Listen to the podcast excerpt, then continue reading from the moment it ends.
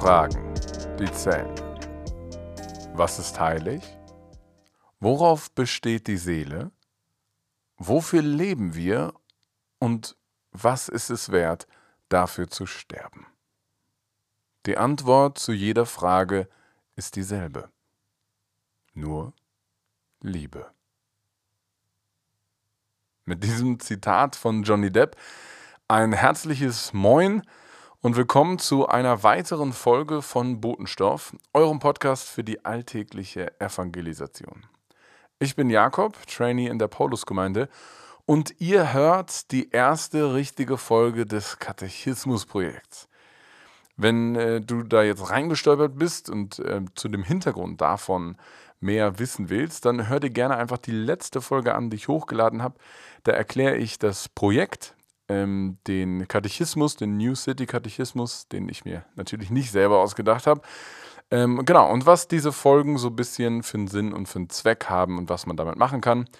Denn in dieser Folge, in dieser ersten richtigen Folge, starten wir jetzt direkt durch mit auch einem Hammer ganz am Anfang. Das Thema ist Leben und Sterben und ähm, genau, viel mehr will ich gar nicht sagen. Wir starten nämlich direkt mit der ersten Frage und Antwort von dem Katechismus. Die erste Frage lautet nämlich, was ist unser einziger Trost im Leben und im Sterben? Und die Antwort, die der Katechismus darauf gibt, ist, dass wir nicht uns selbst gehören, sondern mit Leib und Seele im Leben und im Sterben unserem Gott und unserem Erlöser Jesus Christus.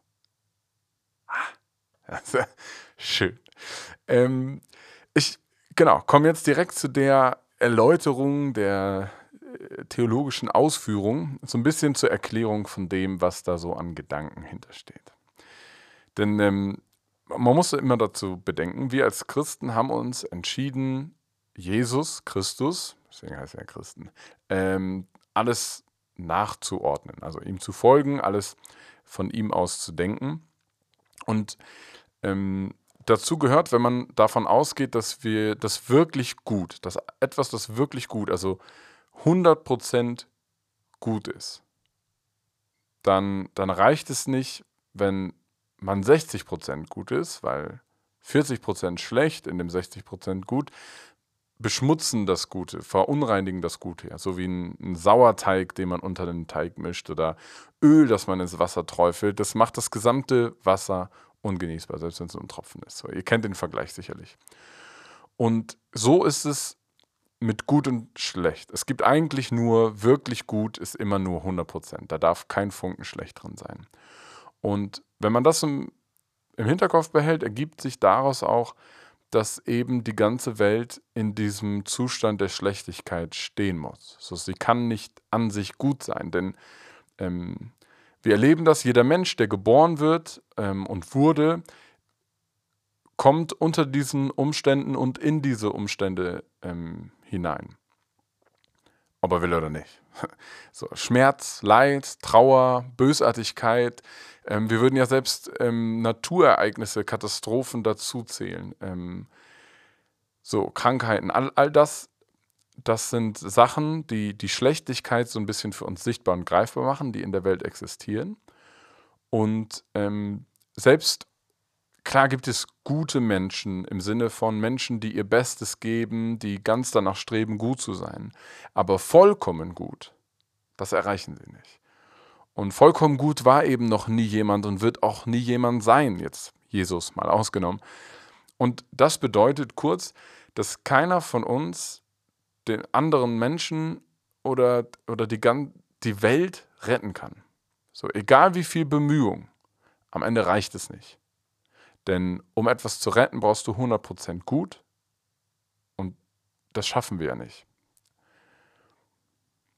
Und ähm, deswegen haben wir uns als Christen dafür entschieden, dem, der als einziger vollkommen gut war und vollkommen gut gelebt hat, und sich für unsere Unzulänglichkeit geopfert hat, dass er darüber entscheiden darf, wie unser Leben aussehen soll. Er darf unser Denken prägen, unser Handeln bestimmen, unsere Prioritäten neu ordnen, Grundsätzlich ähm, ist das nämlich nicht der Fall. So grundsätzlich gehen Menschen, vor allem heute, ähm, lesen wir das sehr aktiv überall da, wo wir uns ähm, in die Welt hineinlesen.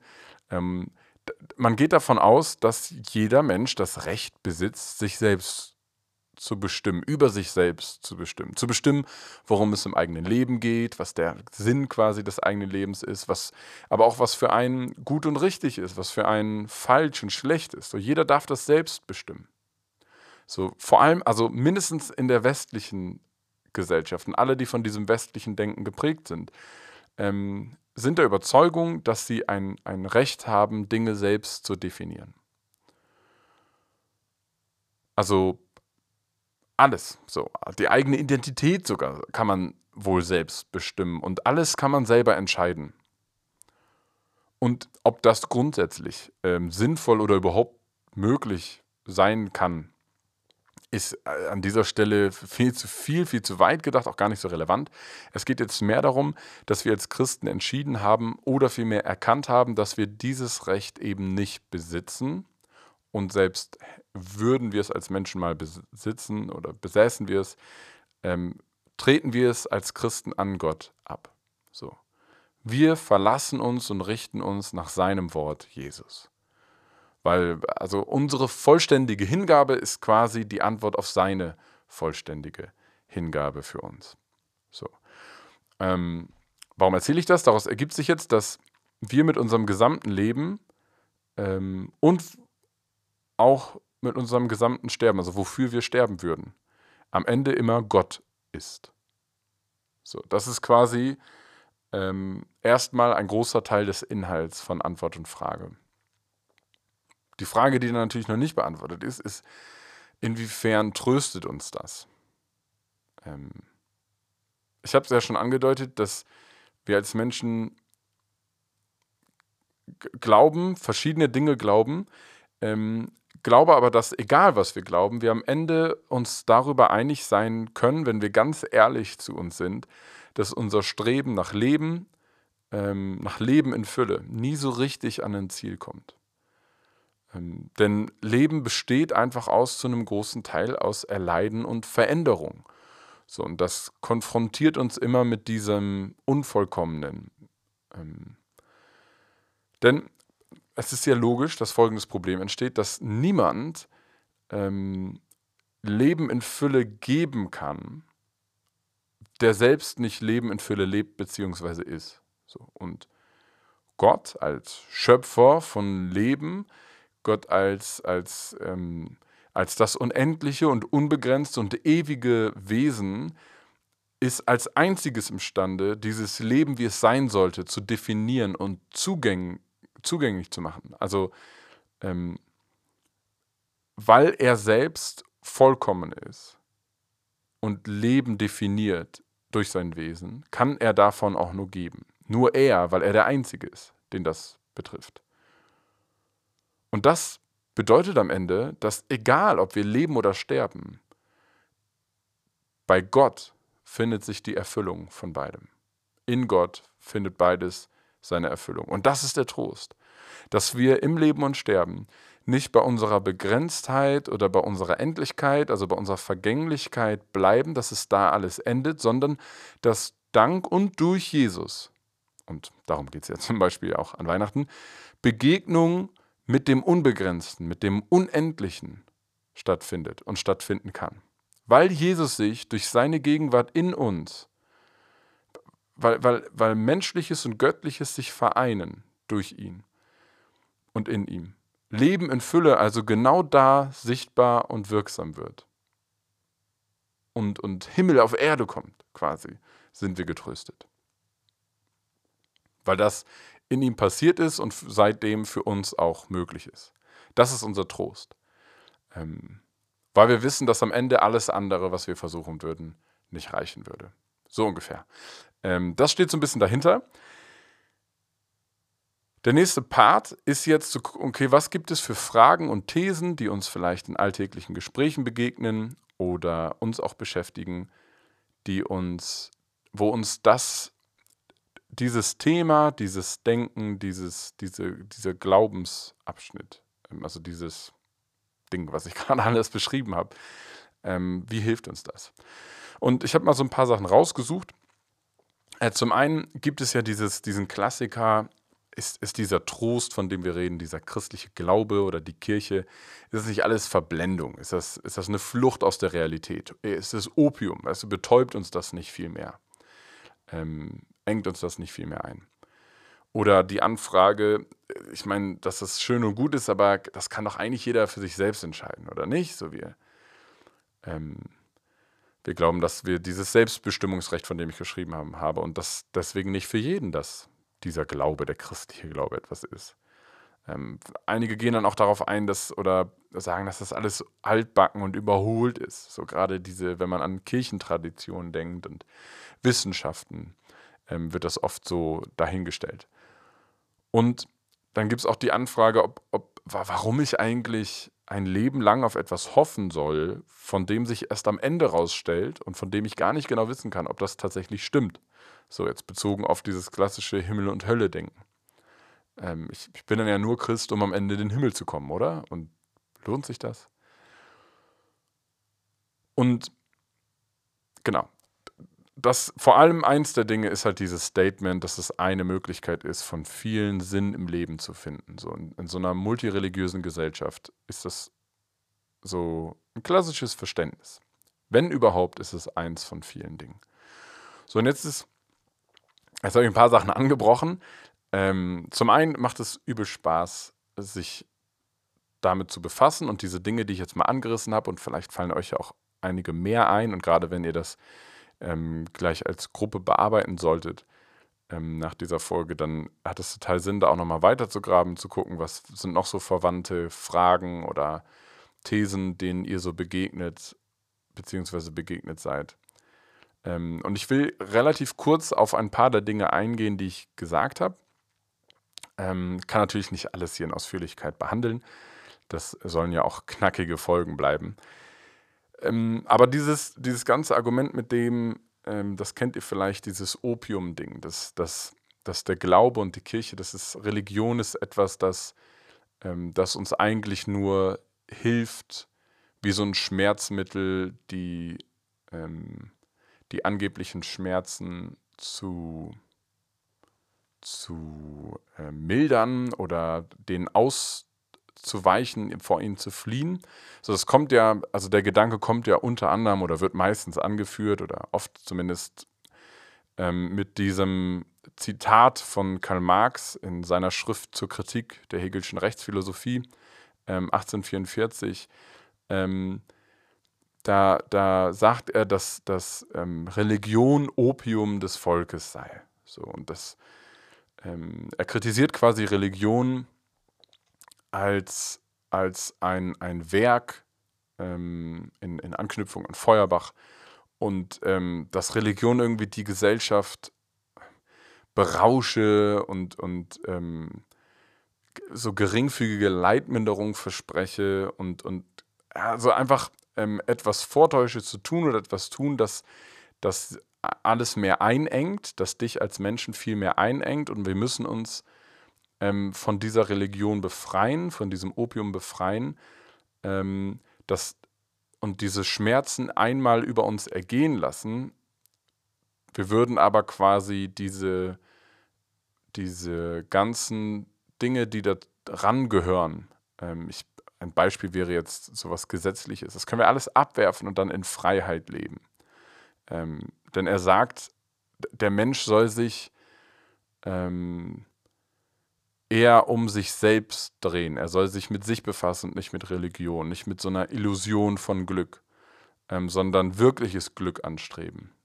So und ähm, das, das ist jetzt, ich weiß, vielleicht habe ich es noch nicht gut zusammengefasst, aber das ist so eine, ein, ein großes Ding, das ganz oft gebracht wird. Dieses, es ist ein Schein, Religion ist, ist eine Illusion, ist eine psychologische Antwort, um mit Sachen umzugehen, die vielen zu hoch sind, aber eigentlich müssen wir uns davon lösen, denn wir als Menschen der Wissenschaft oder was auch immer ähm, können uns können jetzt viel besser mit Dingen umgehen und das ist die nächste Stufe. So Religion brauchen wir nicht mehr. Es gibt eine Antwort auf all die Fragen. Es gibt richtiges Glück außerhalb von Religion und das ist eigentlich erst, ähm, erst wahres Glück. So, so ungefähr. Ähm, solche Sachen werden angeführt und das ist total spannend, weil ähm, es aus einer Perspektive ein bisschen Sinn ergibt, aber natürlich total einseitig argumentiert und da auch die Vermischung von Kirche und Religion nicht ganz klar ist, auch ein sehr enger Begriff von Religion benutzt wird, der heute nicht mehr so eng gefasst wird in viele Literatur. Und ein Ding, dem man diesem begegnen kann, ist natürlich vor allem etwas zu tun, was viele nicht tun. Und das ist einfach dann ihre Sicht mit ihnen zusammen bis zum Ende durchzukauen und zu sagen, okay, aber was bedeutet das, wenn du dich um dich selbst drehst? Ähm, woher kommt die Annahme, dass das besser ist? Woher kommt der Glaube daran, dass das sinnvoller ist? Ähm, woher kommt der Glaube daran, dass auf der anderen Seite, ja, an, äh, wo es nur noch um mich geht, ähm, wirklich Freiheit liegt? Ähm, auch woher nehme ich mir, wo, wieso glaube ich das Recht zu haben, das bestimmen zu können? Woher, woher nehme ich den Glauben daran, dass das ähm, besser ist, dass es richtiger ist? Wer sagt mir, dass das tatsächlich zu besseren Dingen führt? Denn am Ende sehen wir zum Beispiel auch in dieser Schlechtigkeit, die ich am Anfang beschrieben habe, gerade von Menschen ausgehend, dass Menschen, die ähm, sich selbst in ihren Mittelpunkt stellen und selbst entscheiden und ihr eigenes Glück suchen, aber auch so verkehrt laufen können, ähm, so die großen, die großen Bösewichte quasi der Geschichte. So wenn ich an, an Stalin oder Hitler oder andere ähm, Männer denke, die viel, viel Leid angerichtet haben, die aber eigentlich auch nichts anderes gemacht haben, als sich um sich selbst zu drehen, als ihr eigenes Ding, ihre eigene Sicht durchzuziehen. So, also woher, woher weiß ich denn jetzt, überhaupt, dass das schlechte Männer waren, dass das schlecht war, was die getan haben. Denn ähm, was sind die Kriterien dafür?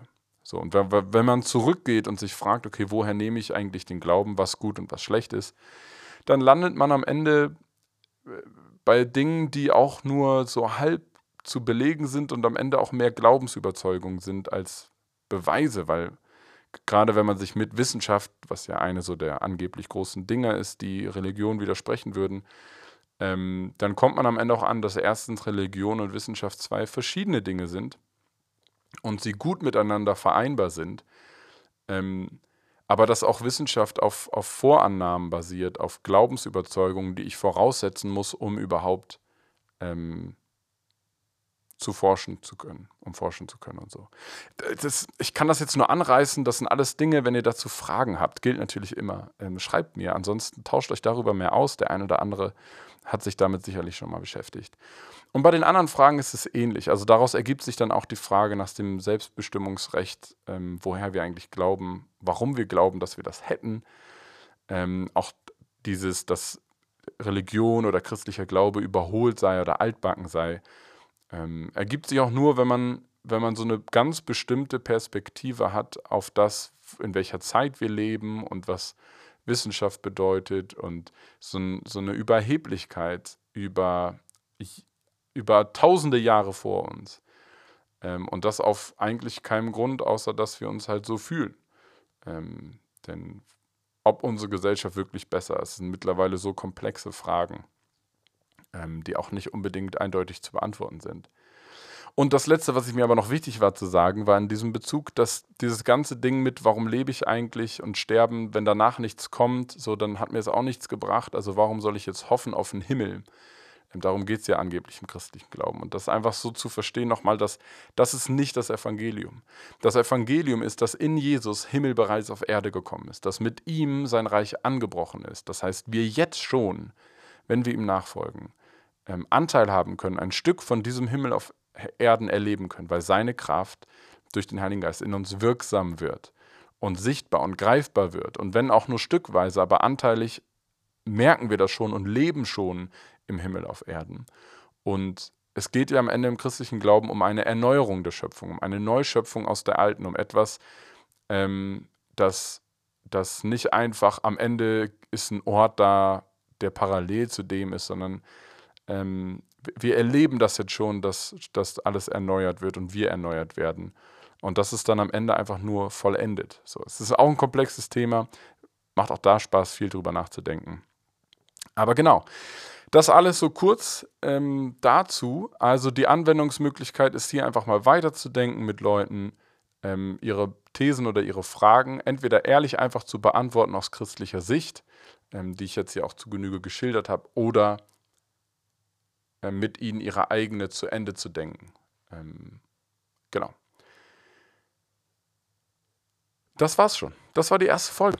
Ähm, vielen Dank, wenn du bis hierhin zugehört hast. Vielen Dank ähm, und Glückwunsch. Ich empfehle natürlich nach wie vor, ähm, wir empfehlen als Redaktion, hört euch das gemeinsam an oder hört es euch einzeln an und redet dann darüber. Ähm, macht gerne Gebrauch von dem Gruppenmaterial, das ich zur Verfügung stelle. Wenn ihr es nicht habt, schreibt mir gerne.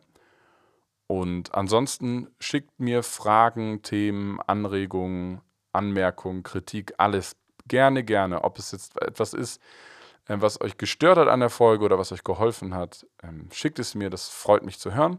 Und wenn ihr mehr wissen wollt, hört euch entweder die letzte Folge an oder ähm, grabt auch tiefer zusammen mit der App vom New City Katechismus, die in, dem, in jedem App Store zu finden sein sollte. Äh, ladet euch die runter, da findet ihr Kommentare, ähm, die ähnliches sagen wie ich jetzt, ähm, Bibelverse, die das ergänzen und biblisch stützen und ein Gebet, das euch helfen kann, das nochmal auch spirituell zu verinnerlichen und ähm, aktiv zu werden. Also nutzt das gerne, geht mit diesen Folgen die App durch. Ähm, das kann sehr bereichernd sein, gerade auch als, als Gruppe, als Hauskreis. Ähm, genau, aber jetzt äh, Schluss. Euch viel Segen da draußen. Ich bin Trainee Jakob und das war Botenstoff, der Podcast.